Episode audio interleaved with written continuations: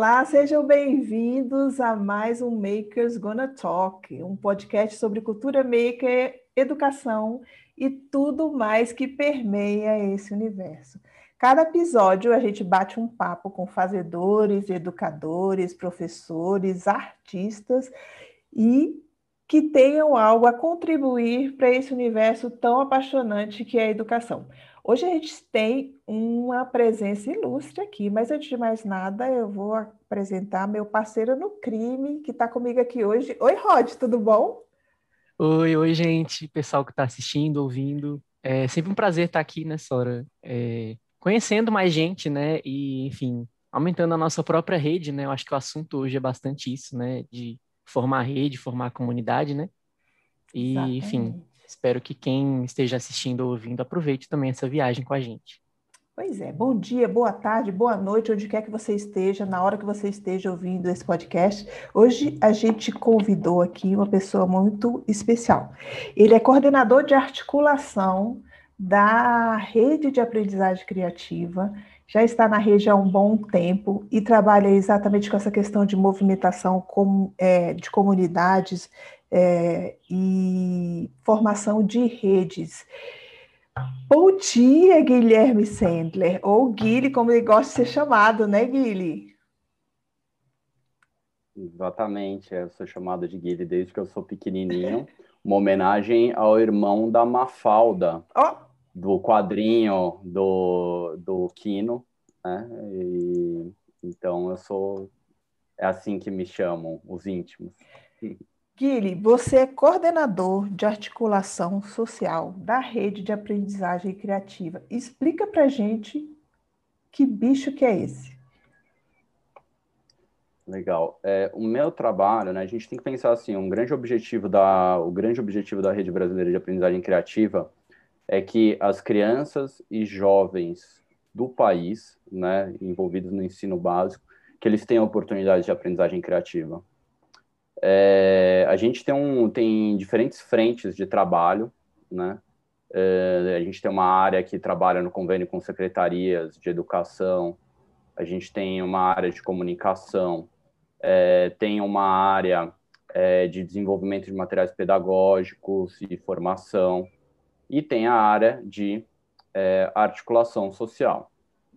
A área de articulação social, ela trabalha, né, principalmente naquilo que a gente chama daquele engajamento mais grassroots, assim, uhum.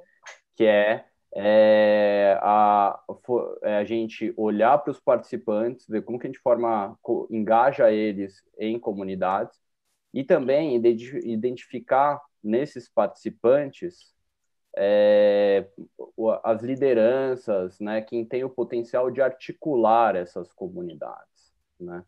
Então, é, esse é o, é, em linhas gerais, é o trabalho que a gente desenvolve é, na articulação social. Essa questão de articulação e movimentação de comunidade, formação de redes, né? A gente sempre valoriza muito isso, inclusive nas nossas formações de educadores, que é preciso se conectar com outros educadores, né? É preciso você se conectar, não só para você se ajudar, e conseguir expandir os horizontes e se movimentar em direção a esses novos horizontes, como também aprender junto, né? Essa questão do, do aprender com a experiência um do outro, né? E qual é essa importância, a importância que você vê desse, dessa movimentação de, da gente se conectar enquanto a rede da aprendizagem criativa? Eu aqui de Brasília me conectar com alguém do Rio, de São Paulo, de Belo Horizonte, é, e eu não estou falando nem ainda de período pandêmico, tá? Vamos pensar na rede, inclusive, sem estar conectado, é, é, sem precisar se conectar virtualmente. Qual a importância dessa questão dessa movimentação, dessa formação de rede, para a gente realmente atuar enquanto educador criativo? Eu acho que a primeira que você apontou, sim, né? É, o aprendizado é um ato social, a gente aprende com os outros, e quanto mais é, a gente se conecta, mais referências a gente tem, né? Então, é, ninguém, não existe é, a gente acha que existem gênios, né, e é, inovadores, mas o fato é que mesmo quem a gente considera que são gênios, esse o, conhecimento dele não é espontâneo, ele tem referências. E as referências atuais são muito importantes, né? Quem vive no mesmo tempo que você, quem está desenvolvendo trabalhos é, e, e, passando pelos mesmos desafios, enfim, é fundamental você conseguir uma conexão com essas pessoas para aprender. Então, a primeira importância é essa. Agora, tem uma outra importância quando a gente fala em comunidade, além da questão do, de todo o aprendizado que a gente tem uns com os outros. Tem uma questão que é a formação de um movimento mesmo, né? Se a gente pensa em aprendizagem criativa, a gente está falando de uma cultura que é diferente da cultura tradicional que prepondera é, no ensino. A gente não pode ignorar isso. Né? O ensino ele é baseado é, ainda em uma cultura tradicional que vem do século XIX. E para você promover mudança, você precisa da união de pessoas com propósito em comum é, que vão atacar essa questão enquanto movimento, né? E essa união a gente precisa estabelecer é, é, relações com as pessoas, uhum. né? a gente precisa construir colaborativamente essa mudança o simples fato das pessoas poderem se encontrar já é um alento, uh, principalmente para os educadores que tentam e buscam a inovação, porque esses educadores muitas vezes, né, eles sofrem daquilo que a gente chama da síndrome do guerreiro isolado Sim. nas suas unidades de ensino. Toda escola, toda escola tem pelo menos dois educadores que estão querendo inovar, né?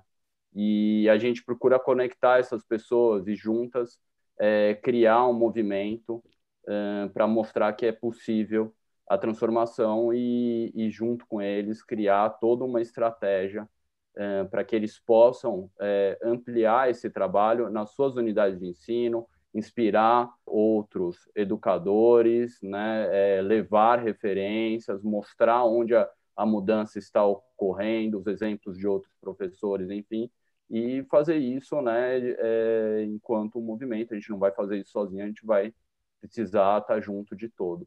A fala do Guilherme muito importante, porque a gente sempre comenta nessa hora que tão importante quanto saber é saber quem sabe, né? Então, a gente ter essas referências, né, e ter pelo menos alguém que te, te dê o caminho, né? Fala, poxa, que legal isso que você fez, como é que você aprendeu? De onde você tirou? Foi você que desenvolveu? Qual que é a sua referência, né? E ter é, realmente essa rede que você se conecta e vai navegando, né? Você vai navegando entre as referências dos seus colegas, dos seus parceiros, dos seus pares ali. E também é, esses guerreiros isolados, né? Assim, é, na minha experiência como aluno, eu já reconheci vários desses professores e educadores que estavam ali tentando, né? E agora, trabalhando nessa, nessa, nesse ramo agora também, a gente consegue identificar mais uma vez, mas eu acho que dessa vez a gente eu vejo mais essa, essa, esse movimento acontecendo, né? Algo que na minha época de aluno não via tanto. Ô Rod, você tocou num ponto importante que acho que nos ajuda a nortear a nossa conversa, né? Então você é um cara, né? Você trabalha como educador, né? Maker, uh, e você falou que você tinha professores, né? Enfim, você mesmo como estudante uhum é é, é, tinham pessoas que te marcaram. Então, eu queria te fazer essa pergunta, né? Por que, que você escolheu esse caminho? Ah, eu acho que, que foi uma, uma eu acho que um pouco de coincidência, um pouco de, de gostar de tudo, né? A minha área, eu sou da engenharia, né? Eu sou formado em engenheiro. E sempre gostei de dar aula e tal, e, e, e buscando é, enfim, oportunidades depois que eu me formei, eu fui para uma escola de robótica, mas assim, uma coisa bem tradicional, passo a passo, né? É, entrega o código para o menino, o menino vai lá e faz, e diz que fez, mas assim, não sabe o que está fazendo, sabe? E aí, nesse processo todo, eu encontrei o, o espaço maker da Thomas, e aí foi onde realmente me apaixonei, achei aquele espaço incrível, e aí tive a oportunidade de entrar, e aí é, então, primeiro foi algo que me agradou aos olhos, vamos dizer assim. E aí depois eu fui é, encontrando essa paixão é, na equipe e no que a gente fazia, né? De tudo que a gente vem fazendo e tal. E aí hoje em dia eu não consigo pensar em outra coisa para fazer do que não seja Mas agora, isso. agora me diz uma coisa, você é engenheiro, falou que sempre gostou disso. Da onde vem isso? Ah, eu acho que, que muito das coisas que eu tinha facilidade quando eu estava na escola. Então, é, sempre gostei muito de matemática e física, foram coisas que eu sempre gostei, sempre é, consegui me dedicar mais, né? É, e também, enfim, me ajudou até a passar no vestibular e tal, né? É, toda essa facilidade que eu tinha, né? E aí foi meio que por isso que eu escolhi essa área de engenharia na época, né? E então você trouxe alguns elementos, né, que são importantes aí na tua narrativa, né? Que eu acho que tem essa facilidade, enfim, na área de exatas, mas você também podia estar no mercado financeiro, ganhando dinheiro lá, né? Tenho até amigos é, que estão mas... lá, inclusive. sim, sim. E, e, ou você poderia estar é, também na escola é, de ensino de programação, com uma abordagem mais tradicional, né? É, mas você fez uma escolha por estar aí na, na Thomas, por exemplo, né? E aí, por que que, por que que você achava que tinha que ser diferente? É, essa, essa mudança, né? Essa escolha sua, o que que o, uh, o que, que te levou então a, a Thomas? Por que, que, por que, que você acha que tinha que ser diferente? Ah, eu acho que é muito olhando para o aluno, né? Porque assim, é, quando o, a gente tem duas visões, né? É, principalmente em escola particular, que é a visão do pai e a visão do aluno, né? Então, para o pai, às vezes, muitas vezes, o filho fazer aquele passo a passo ali e ter uma coisa funcionando, para ele já está ótimo. É algo que ele consegue enxergar, o que ele vê. Mas muitas vezes para mim faltava essa visão do aluno. Muitas vezes eu vi o aluno desmotivado, enfim, muito habituado àquilo e não, não questionava muito e também não tinha muito espaço para interpretação nem criatividade. Eu acho que era essa, essa é a principal palavra, né? Quando você tem aquele passo a passo ali, não tem espaço para a criatividade do aluno. Logo no começo, né? Ele já recebe um manual ali. É, e quando a gente... Então, por exemplo, eu comecei, eu conheci o Scratch nesse ambiente. Então, para mim, foi assim, mudou a minha visão do que, que é o Scratch depois que eu entrei no Thomas Maker e vi que era muito mais um espaço para exercício da criatividade do que um espaço para ensinar o que, que é programação, que era onde eu tinha conhecido o Scratch a, a princípio, né? É, e aí, realmente, é, é, onde eu acho que é, essa mudança tem que acontecer, né? Tem que ter o espaço para interpretação, investigação e criatividade do aluno. Eu acho interessante o Rod falar isso, porque a gente percebe exatamente que, na experiência, inclusive, dele aí, dizendo que ele já trabalhava com o ensino e com educação de tecnologias e tudo mais, né? Mas ao se movimentar e se conectar no meio, explorar outras oportunidades, né? Ver é, trocar aí de posição, inclusive, nessa comunidade que ele já andava atuando enquanto educador de tecnologia e tudo mais, ele descobriu algo novo, né? Então ele percebeu aí que podia ser feito algo além, né? Então assim, eu percebo que é exatamente isso que é importante nessa questão de articulação, de movimentação e formação de comunidade. Você, inclusive, é, se expor a algo muito diferente do que você faz, que é o que a Carolina Sanches fala que é um dos pontos mais importantes para você conseguir construir repertório para inovar, né? É você sair da sua bolha e se expor aquilo que é diferente do que você pensa, do que você faz, né? E extrair daí coisas interessantes para você inovar. Então, essa questão de articulação, de formação de comunidade, de formação de rede, permite muito isso, né? Às vezes a gente sair da nossa própria bolinha, né? É, eu vejo muito isso acontecendo, por exemplo, na, na iniciativa dos clubes criativos, né? E principalmente agora que a gente está online, expande inclusive os horizontes, porque antes os clubes criativos que se chamavam os encontros dos núcleos, né? eles eram locais aqui na nossa região, na nossa cidade, né, com a galera aqui só de Brasília, né? Hoje a gente consegue fazer uma reunião do, dos clubes criativos que tem gente de qualquer lugar, ela pode participar de qualquer clube criativo. Eu não participo mais do meu clube de criativo só do DF, né? Então, assim, é, queria que você falasse essa questão dos clubes criativos, né, as ideias que vocês têm é, com essa nova proposta para os clubes criativos e que outras iniciativas de movimentação e articulação das comunidades a rede tem em mente, né, para acionar e movimentar essa galera? É, eu acho legal que você falou do, dos clubes criativos, né? E eu acho que eles, ele, os clubes criativos eles vêm como uma iniciativa, né? Eles, eles se baseiam em encontros mensais de comunidade. É, em cada lugar ele, ele funciona de um jeito, né? Tem alguns lugares que eles estão que, que estão ocorrendo uh, mais do que um encontro mensal, tem lugares que eles estão já combinando formações, e tem essa questão, acho que o ambiente online nos permite, de fato, essa conexão nacional uh, e, e, uma troca muito rica mesmo. Isso tem, é uma faca de dois gumes, né? Porque, uh, por um lado, a gente tem, é, a gente não deixa de ter é, a dimensão né, territorial da nossa atuação pela mudança na educação, as pessoas que estão próximas de nós, e por isso a gente tenta fortalecer e garantir um público local é, nos clubes. Mas, por outro lado, é, a, essa conexão virtual é super importante. Eu acho que o período, quando a gente começar é, a entrar no pós-pandemia, né, e todo mundo está torcendo por isso, a gente, infelizmente, não pode dizer isso ainda, a gente está apenas começando a terceira onda, é. né? Quando a gente entrar no pós-pandemia, acho que a gente vai conseguir entender melhor como que a gente vai lidar com essas riquezas, com essa riqueza do virtual que cresceu muito, as trocas cresceram muito. Foi sob esse aspecto foi a pandemia foi um momento interessante para a Rebac, porque a gente conseguiu se conectar e fortalecer relações com muita gente Brasil afora. Uhum. É, por outro lado, tem o aspecto comunitário também, que a gente frisa isso, como é importante você estabelecer relações na sua comunidade para conseguir é, transformá-la.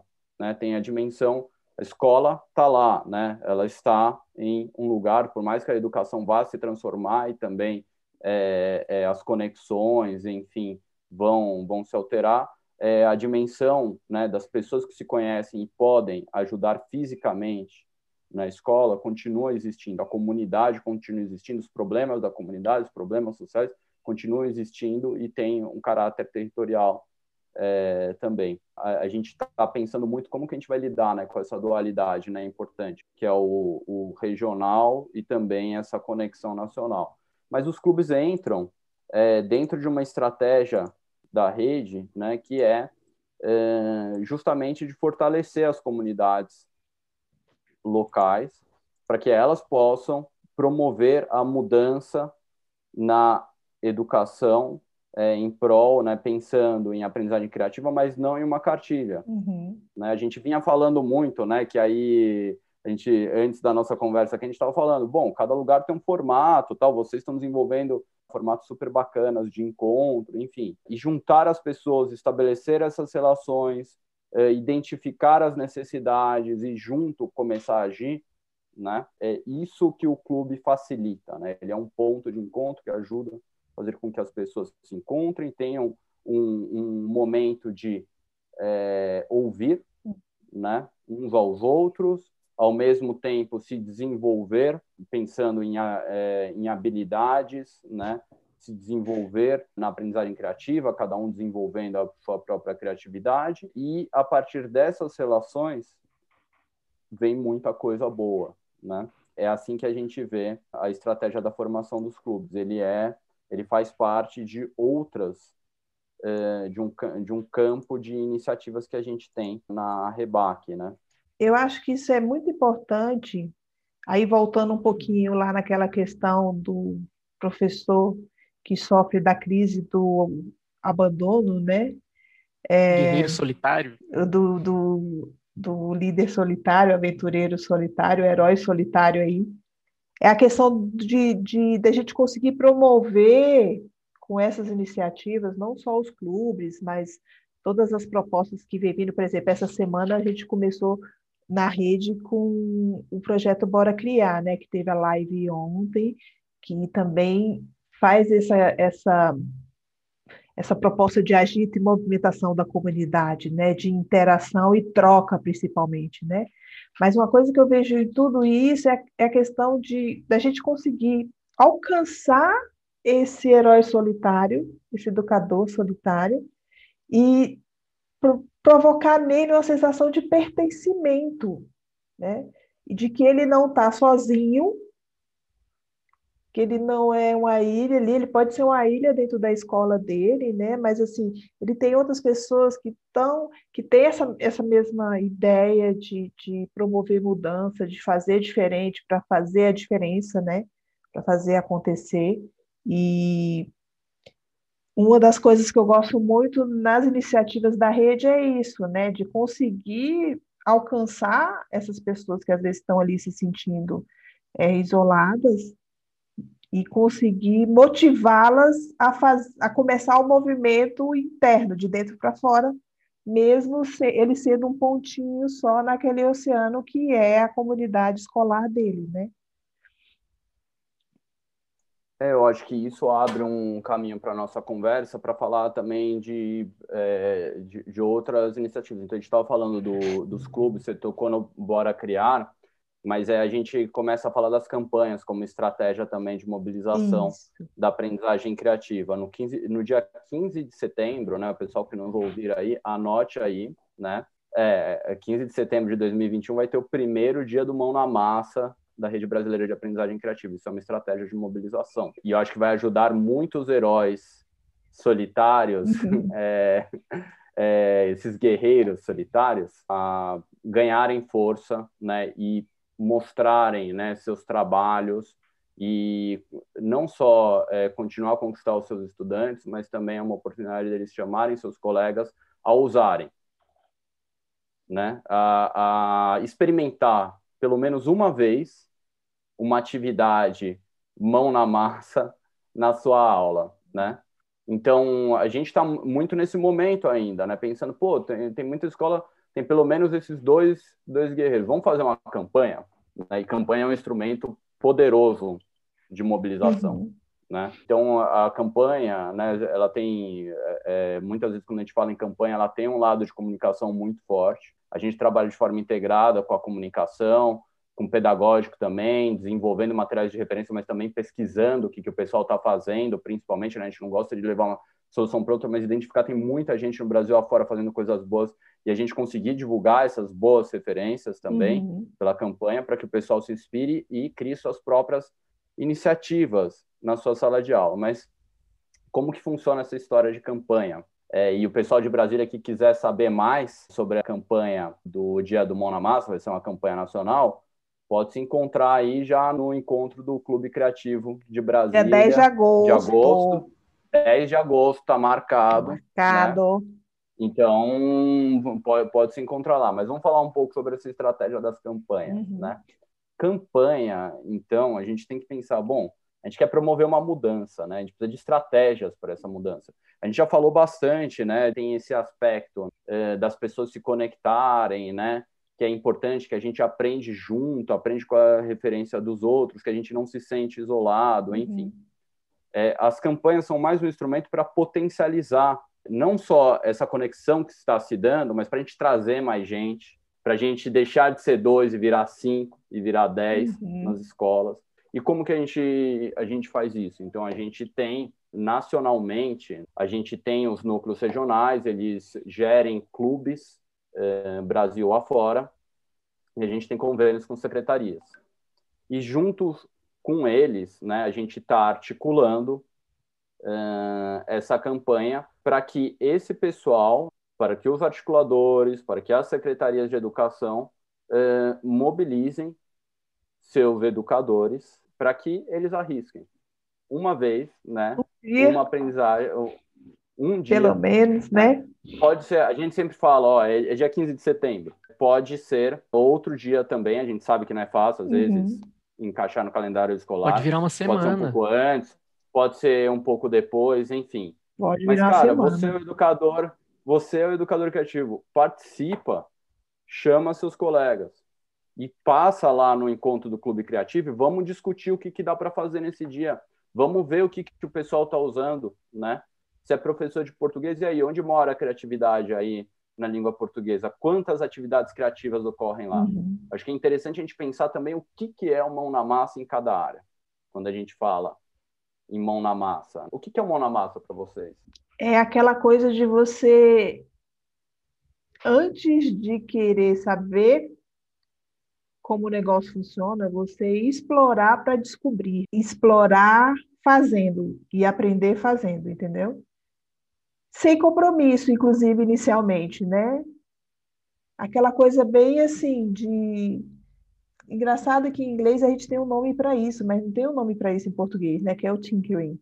E de você realmente mexendo e montando e desmontando e vendo como funciona, como que se conecta, se tirar uma peça faz falta ou não faz, né? E igual a gente fez no Clube Criativo da semana passada, que a proposta foi a gente fazer a lanterna. E você podia usar qualquer coisa para fazer uma lanterna. E eu resolvi fazer a minha de papel. E aí eu peguei o papel e fui dobrando, fui cortando, não tinha nenhuma ideia pronta na cabeça. Então, para mim, o Mano Massa é isso, é essa exploração, digamos assim, descompromissada a princípio, né? É lógico que quando a gente fala em mão na massa com uma pegada pedagógica, a gente tem um objetivo por detrás desse descompromisso inicial, né? Mas é, é legal quando você, principalmente o educador, ele se liberta para fazer provocações e não direcionamentos. Então, eu gosto muito desse mexendo com os materiais e com as mãos e, e com as ferramentas para ver no que que dá dentro do tema da proposta, entendeu? Então, assim, meu Manamassa é meio caótico, digamos assim. E o seu, Rod? Concordo bem com a Sora quando ela fala sobre, enfim, explorar, né, e conhecer, né, é, de perto o que você estiver fazendo, né? É uma coisa que a gente sempre fala quando a gente começa a trabalhar a mão na massa com alunos, até com outros educadores, é que eles, primeiro sentimento que eles têm é medo, é medo de quebrar, é medo de não funcionar, e a gente fala, não, vai com medo mesmo. Eu acho que onde me apaixona mais a, a ideia do mão na massa é quando desse medo vem a vontade de mexer, vem a vontade de explorar, né? Tipo, ah, então posso mexer aqui sem me preocupar se vai quebrar ou não, beleza. Vai dar então certo vou... ou não, né? vou entrar de cabeça aqui, né? É, e muitas vezes é, é, esse mão na massa ele tem esse, esse, essa limitação, né? Em alguns lugares de não mexe, mas cuidado para não quebrar. Mexe, mas ó, tem que funcionar no final. Então, no meu caso, não existe essa limitação para o mão na massa. Eu acho que mão na massa, quando quebra e não funciona, também é um aprendizado, né? De alguma forma. É até mais divertido, às vezes, quando queima alguma coisa na sua mão do que quando funciona. Então, é, é bem legal. É, eu acho que vocês trouxeram vários elementos aí que são importantes do, desse processo exploratório do conhecimento Isso. que não vem pronto, né? Eu acho que vocês falaram, né, é, do explorar fazendo, né, é, do conhecer de perto, o que você está fazendo, experimentando seu meio, o seu material, né? seja lá qual for sua área do conhecimento, essa questão do superar desafios, né? E, e tudo isso, né, está muito conectado com a aprendizagem criativa, né? Sim, né? Total. É, e, e a importância, olha a importância, né? A gente está aprendendo a superar medos, a gente está estabelecendo confiança criativa, uhum. né? E a criatividade, ela se justifica, a gente sabe, né? O pessoal fala muito da importância para o mercado tra de trabalho hoje, né? Que você tem que ser um profissional criativo, enfim. Mas a criatividade tem, tem relação com algo maior, né? Quando a gente fala do Scratch, por exemplo, a gente estava falando do Scratch, que muitos acham que é uma plataforma, um ambiente para ou só uma ferramenta de para você aprender programação, mas ele é é um ambiente no qual você pode se expressar. Quando você cria, você se expressa. Então, criar é uma dimensão do ser, gente. É uma forma de falar, né? É uma forma de materializar suas vontades. E o aprender é fundamental para isso. Quando, você está num processo de aprendizagem, é muito importante que você é, abra espaço para que é, quem está aprendendo possa estabelecer seus caminhos, possa se expressar pelas suas criações, objetificando seus pensamentos, acertando errando, né, conseguindo confiança criativa, né, é, e sendo assim, né, se, se tornando é, quem você quer ser, né, estabelecendo o seu caminho. E aí eu acho que entra um ponto importante também, né, que é o, como que isso ocorre, né, relacionado às diferentes áreas do conhecimento, porque muita gente pensa na aprendizagem criativa, né, é, centrado apenas é, num, em trabalhos com tecnologia, é, muitas vezes digital, mas ou mão na massa, tem que pegar no papelão e construir é, uma maquete com papelão, um, sei lá, um protótipo, ou sei lá, ou brincar com papelão e cola, tesoura. Mas vamos pensar assim, um professor lá de, de literatura, por exemplo, ele não pode trabalhar a aprendizagem criativa com a literatura, uhum. né? Ele precisa pegar, é, acho que tem duas questões, né? É, é, parece muito óbvia, parece uma pergunta até respondida já de pronto, né? uhum. né? Que sim, ele pode. Mas a segunda pergunta, eu acho que é: será que ele precisa pegar no papelão ou será que pelos meios dele ele não pode, ele não estabelece um processo criativo também? Trabalhar escrita, né? Uhum. É, não pode ser trabalhado contemplando esses elementos que a gente está falando, processo exploratório, né, de experimentação, de chegar às suas próprias respostas, é, trabalhar de forma significativa, né, é, buscando é, é, romper com seus medos uhum. por meio é, da sua vontade, isso ajuda, uhum. né? É interessante você falar isso, porque, por exemplo, a gente, a gente trabalha também com a questão da educomunicação e da educação midiática, né? A gente vê o processo criativo e o processo do fazer desses meios de produção de mídia, por exemplo. Né? Então, assim, você colocar esses alunos para montar um roteiro de um podcast, depois gravar esse podcast e editar esse podcast, fazer ele acontecer de uma maneira criativa, né? Ou então você trabalhar uma campanha aí de conscientização, né, da necessidade de você criar um raciocínio mais crítico para a leitura crítica das informações que vem na internet e botar esses alunos para bolarem uma campanha de conscientização com posts nas redes sociais. Você vai trabalhar a criatividade deles para a escrita de legenda, para a criação de imagens para essa campanha, né? além de trabalhar com, com eles toda a questão do aprendizado, dessa conscientização de como se comportar melhor nas redes, como consumir esse conteúdo informacional. Isso para mim é mega maker, isso para mim é mega aprendizagem criativa, entendeu?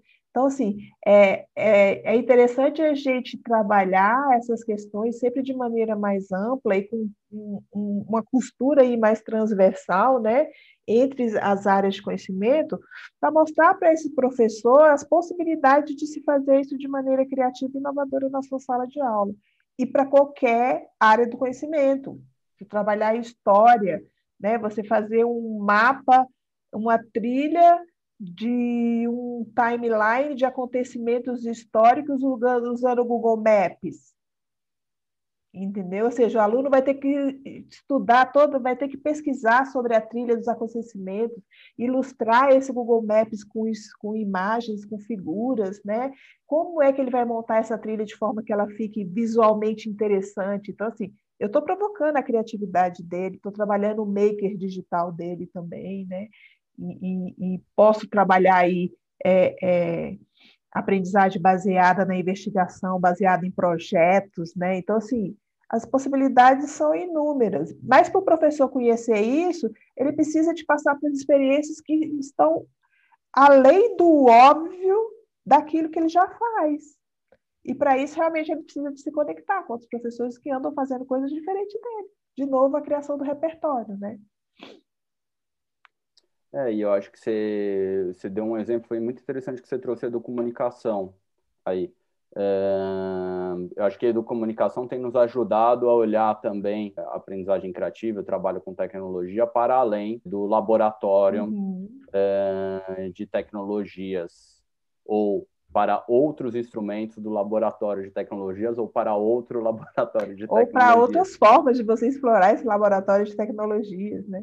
Ou para outra, outras formas de, de explorar. Mas o que é muito interessante é que é, a, gente, a gente pode pensar né, qual que é o, no fundo, o, o que, que onde que estão uh, os recortes? Os recortes estão onde a gente estabelecer, né, enquanto uh, estratégia didática, né, uhum. né, uh, também considerando os interesses dos estudantes, mas a gente tem intencionalidades, a gente tem currículos, né?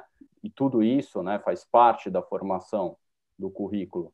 É, mas o que é importante a gente pensar, né, muito, você tocou na questão do, ah, do mapa, enfim, né? E aí entra muito na, na minha área de formação, né? Eu Sim. sou geógrafo de formação. É, trabalhei como geógrafo primeiro e depois fui para a sala de aula é uma questão muito forte para mim, como que se dá a aprendizagem criativa na geografia. Né? Uhum. Né? Eu vi muito, muito essa tentativa, né? E eu mesmo explorei, né? A questão, ah, é, como que a gente é, trabalha é, é o maker, a aprendizagem criativa na geografia? E aí, é, começando por, por maquetes, né? Trabalhar é, entender qual era a visão da cidade dos estudantes, enfim. Aos poucos, estudando isso, né, eu fui entendendo que, bom, é, a geografia tem um sistema de informação próprio, né, o sistema de informação geográfico. E a brincadeira, aqui o pensar brincando, né, que é um elemento da aprendizagem criativa, é através é, da situação de aprendizagem você poder ter esses elementos, né, de livre experimentação desse sistema de informação geográfica. Um caminho que eu encontrei, e não que esse seja o único caminho, né, é que é, a gente pense em quais são os instrumentos típicos hum. é, da nossa é, da, das, da, das, das, áreas do conhecimento que a gente trabalha. Né? Então, no meu caso, por exemplo, não estou em sala de aula agora, mas no meu caso, a geografia. Hum. Quais são os instrumentos típicos? Ah, a gente tem mapas, né? Quais são os quadros do conhecimento, né? Se quem trabalha com, com língua portuguesa trabalha com poemas ou outros gêneros literários, enfim, você tem essas possibilidades de trabalho nesses meios que são também quadros de informação, uhum.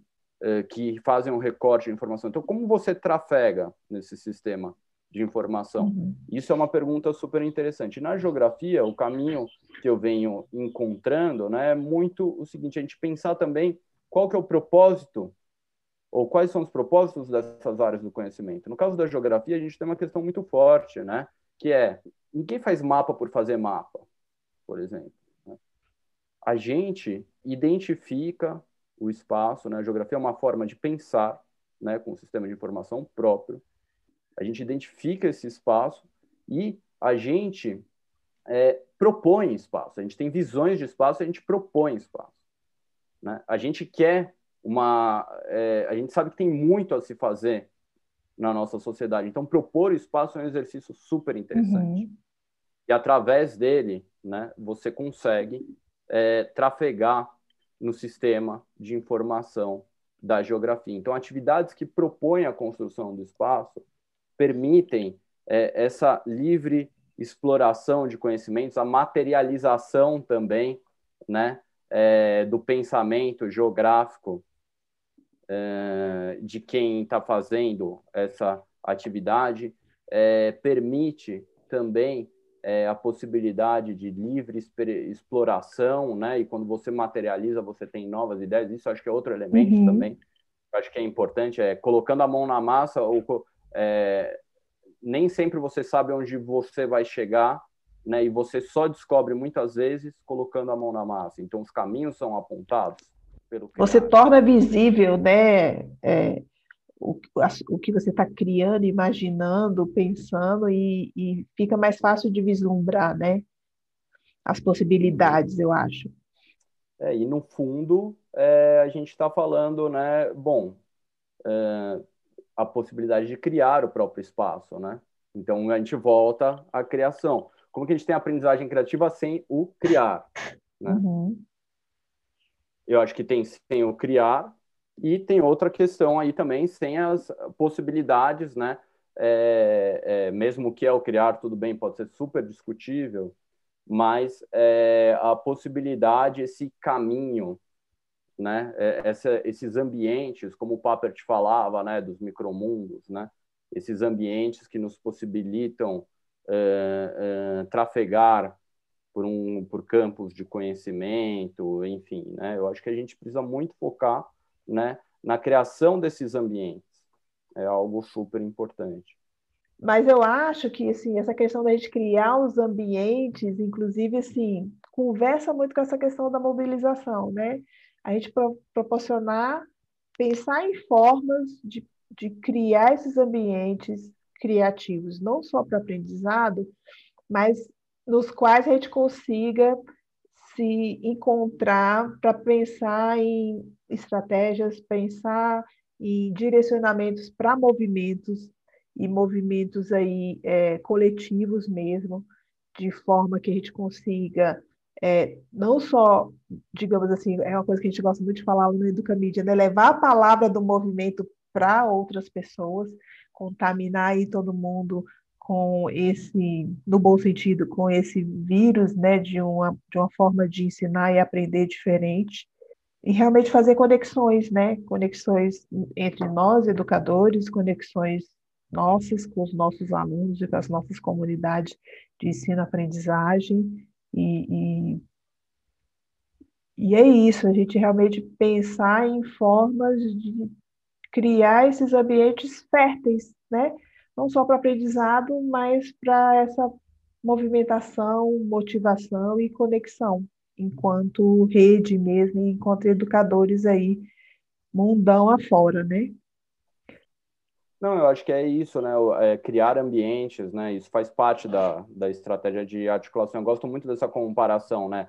Do ambiente de sala de aula com é, a ação do articulador, né, daquele cara que é ativista uhum. pela causa, assim, né? Também. Que, primeiro de tudo, a gente está falando de duas atividades que são relacionais, né? Aprender é relação, como a gente está falando, a gente aprende com os outros. Uhum.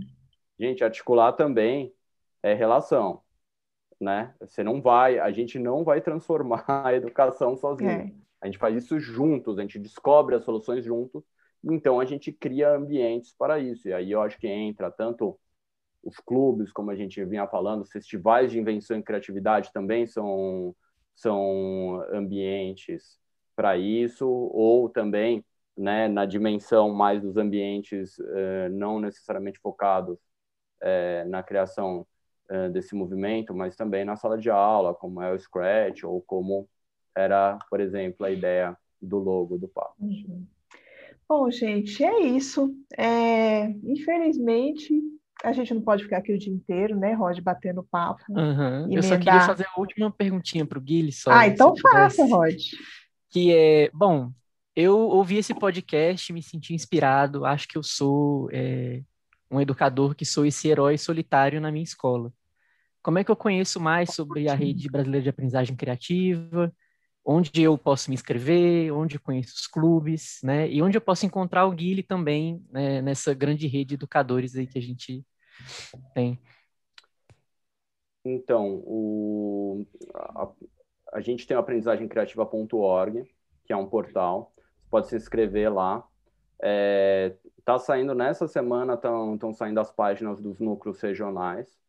Então, na área de comunidade, você pode se inscrever lá, procura lá o núcleo regional lá da sua região, se inscreve. Já dá para se inscrever nos núcleos, tá? A gente está fazendo só algumas melhorias, mas já dá para se inscrever no núcleo. Você consegue se conectar com o pessoal da tua região e os próximos encontros de clube vão ser divulgados por lá também. Então, pela aprendizagemcriativa.org, você pode saber é, muito do que eu falei mais sobre a Rede Brasileira de Aprendizagem Criativa.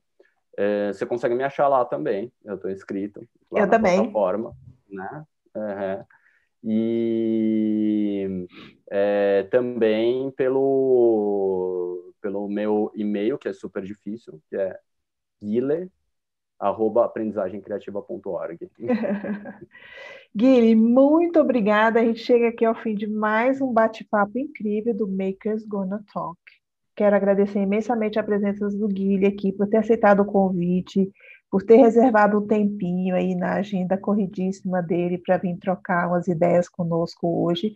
Agradecer aí o Rod por ter vindo aqui. Eu que agradeço, é sempre bater um essa prazer. bola com a gente, né? Agradecer toda a nossa equipe que está aí por detrás dos bastidores do Makers Gonna Talk, produzido totalmente pela equipe do Thomas Maker.